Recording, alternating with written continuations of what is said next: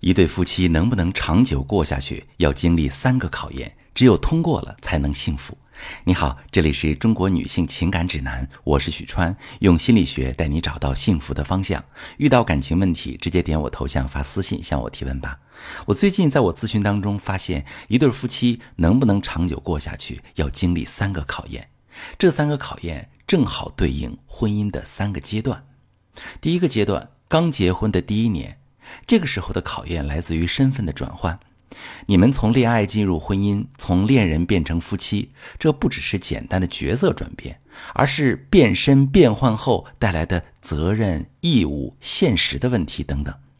比如以前只要两个人开心就好了，但是结婚之后，你还要考虑两家人的关系、婆媳关系、经济问题等等，要面对柴米油盐，要规划事业的发展，要考虑生孩子。这些事儿会一点点磨损你们的爱。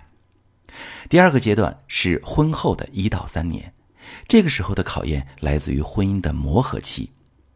这时候你们的新鲜劲儿已经过去了，很多滤镜也碎了，发现他没有那么理想，身上有很多小缺点，这些不满意的一面被揭开了。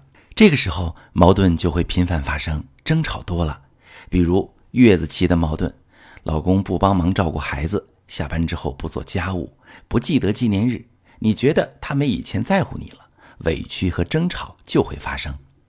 这个阶段，夫妻如果没有磨合好，就特别容易因为矛盾而离婚，或者有人出轨，就特别需要提升两个人经营婚姻的能力，减少磨合期的矛盾。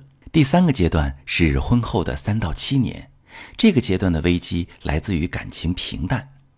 平淡期是婚姻的一大杀手，因为这时很容易进入感情冻结，冷暴力里边彼此之间感受不到爱和在乎，在婚姻里特别孤独，夫妻会很容易忽略对方，很少关心对方的想法，越来越自我自私，很容易出现冷淡出轨或者丧偶式婚姻。